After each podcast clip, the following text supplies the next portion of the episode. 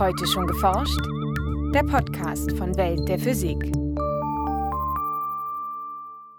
In der zweiten Folge unserer Spezialreihe über die vier fundamentalen Kräfte der Natur geht es um die schwache Wechselwirkung.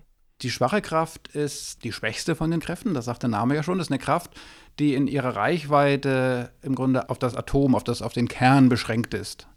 Und deswegen fühlen wir sie im Grunde auch in unserem tagtäglichen Leben so direkt nicht, anders als Gravitation oder elektromagnetische Kraft. Sie ist aber extrem wichtig für die Welt, in der wir leben. So Thies Behnke vom Forschungszentrum DESI in Hamburg.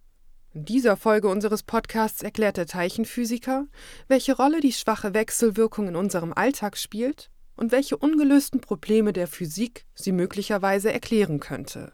Viel Spaß beim Hören wünscht Jana Harlos.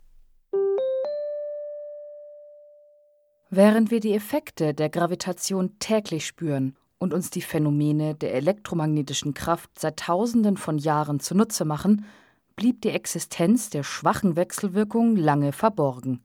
Erst durch die Entdeckung des Beta-Zerfalls wurden Physiker auf diese Grundkraft aufmerksam. Beta-Zerfall ist, dass ein ähm, Neutron sich in ein Proton wandelt, zerfällt unter Aussendung eines Elektrons und eines Neutrinos. Und das Elektron kann man nachweisen. Das ist sozusagen die Beta-Strahlung, die schon lange bekannt ist. So Thies Behnke vom Forschungszentrum DESI in Hamburg.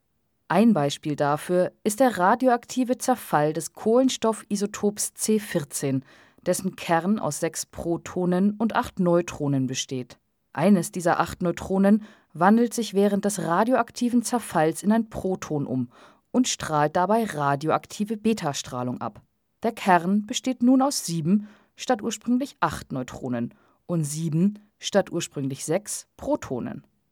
Aus dem C14 wurde damit ein N14-Atom, ein stabiles Stickstoffatom. Auch wenn Physiker zu Beginn der 1930er Jahre bereits wussten, wie ein solcher radioaktiver Zerfall prinzipiell abläuft, blieben dennoch einige Fragen offen. Die Physik versucht ja zu erklären und zu verstehen auf einem, auf einem mikroskopischen Niveau, warum gewisse Prozesse stattfinden, andere Prozesse nicht stattfinden.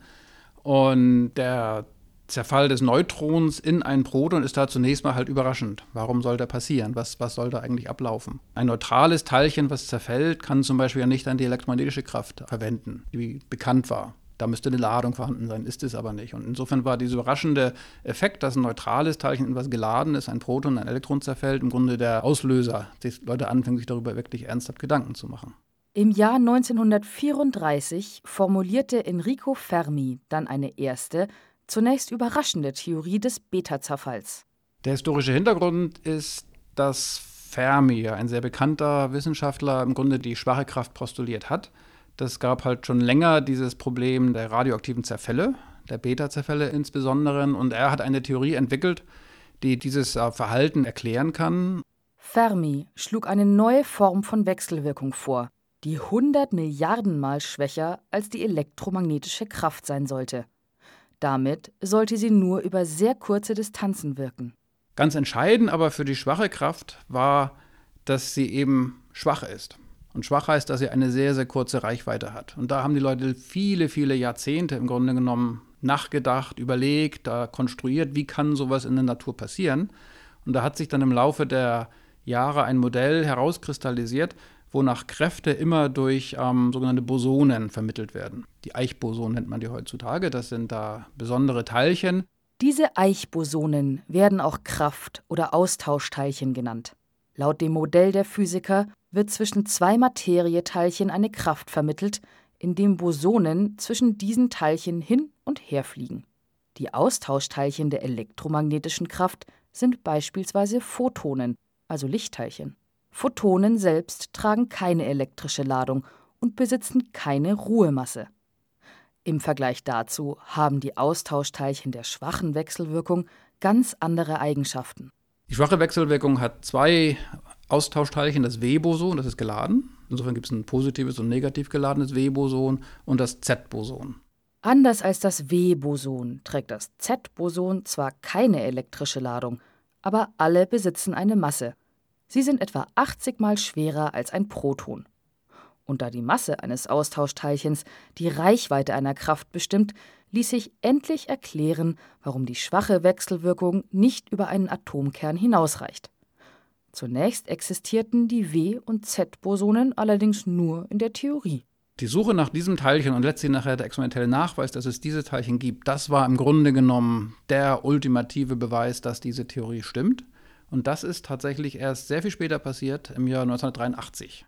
Der Nachweis der Austauschteilchen gelang Physikern mit dem Teilchenbeschleuniger Superproton-Synchrotron am Forschungszentrum CERN in Genf fast 50 Jahre nachdem Fermi die schwache Wechselwirkung postulierte.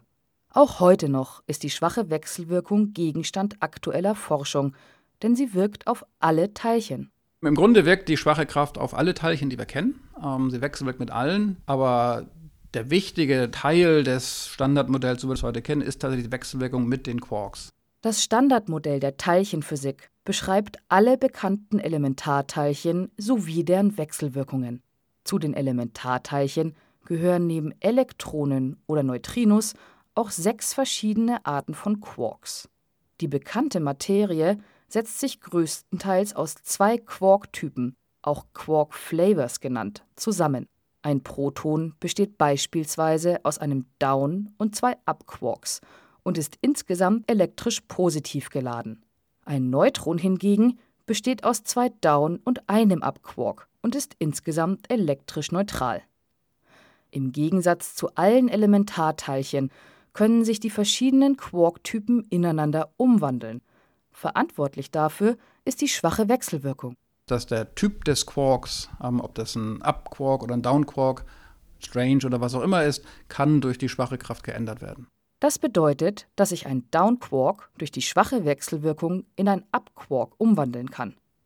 Genau das passiert beim Beta-Zerfall, wenn sich ein Neutron in ein Proton umwandelt.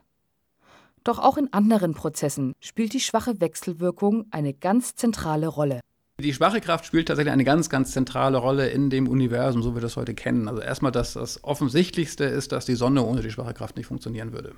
Wesentliche Energiequelle der Sonne, Sonne ist ja ein, ein Fusionsprozess von Wasserstoff nach Helium. Und das ist ein Prozess, der im Wesentlichen durch die schwache Kraft passiert. Wenn es die schwache Kraft nicht gäbe, gäbe es den nicht, die Sonne wäre aus und bei uns wäre duster. Die schwache Wechselwirkung ermöglicht aber auch ganz praktische Anwendungen, wie etwa die sogenannte Radiokarbon-Methode, mit der Archäologen das Alter von Funden bestimmen.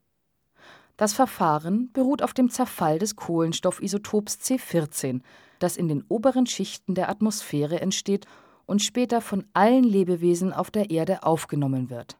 Dieser Zerfall, der, der ist insofern wichtig, weil, weil der halt ähm, sehr langsam, ist eine schwache Kraft, stattfindet, aber kontinuierlich stattfindet in Kohlenstoff. Und da man darüber dann ähm, gucken kann, wie alt Materialien, die Kohlenstoff enthalten, tatsächlich sind. Und man weiß letztlich, wo es mal losgelaufen ist, ähm, wie hat der Kohlenstoff mal ausgeschaut und kann dann einfach schauen, was ist die Aktivität, mit der dieser Zerfall noch stattfindet. Und daraus kann man zurückrechnen, wie alt ein zum Beispiel Artefakt ist. Das ist auch ein Beispiel, wo die schwache Kraft tatsächlich gewisse tagtägliche Anwendung findet. Auch bislang ungelöste Probleme der Physik lassen sich vielleicht mit Hilfe der schwachen Wechselwirkung erklären, so hoffen Physiker zumindest. Allen voran die Asymmetrie zwischen Materie und Antimaterie. Die Antimaterie gleicht der gewöhnlichen Materie in jeder Hinsicht, nur ihre elektrische Ladung ist umgekehrt. Kurz nach dem Urknall sollen Materie und Antimaterie zu gleichen Teilen entstanden sein, doch trotzdem leben wir jetzt offenbar in einem Universum, das größtenteils aus Materie besteht. Die schwache Kraft hat aber eine Asymmetrie. Die wechselwirkt unterschiedlich mit Materien und Antimaterie. Und die schwache Kraft könnte der Grund oder einer der Gründe dafür sein, dass es im Lauf der Entwicklung des Universums irgendwann eine Asymmetrie gab. Mehr Materie, weniger Antimaterie produziert wurde und damit tatsächlich unser heutiges Universum möglich wurde. Zu den größten ungelösten Problemen der Physik zählt außerdem die Frage, ob sich alle vier Grundkräfte in einer vereinheitlichten Theorie beschreiben lassen. Auch wenn Physiker bislang keine endgültige Antwort auf diese Frage haben, ließ sich schon in den 1970er Jahren experimentell beweisen, dass sich zumindest zwei der vier fundamentalen Wechselwirkungen bei extrem hohen Energien auf eine Kraft zurückführen lassen. Letztendlich von der Struktur her unterscheidet sich nachher eine schwache Kraft dann nicht mehr von elektromagnetischen Kraft. Und das hat man ja auch experimentell gesehen. Also man hat ja tatsächlich zwischen der elektromagnetischen und der schwachen Kraft experimentell nachweisen können, dass die bei einer bestimmten Energieskala verschmelzen und gleich werden. Das ist tatsächlich hier am DESI passiert, am Hera-Speicherring. Die elektromagnetische Kraft und die schwache Wechselwirkung gelten damit als vereinheitlicht in der elektroschwachen Kraft. Und streng genommen gibt es somit derzeit nur noch drei Grundkräfte. Ein Beitrag von Franziska Konitzer. Welt der Physik wird herausgegeben vom Bundesministerium für Bildung und Forschung und von der Deutschen Physikalischen Gesellschaft.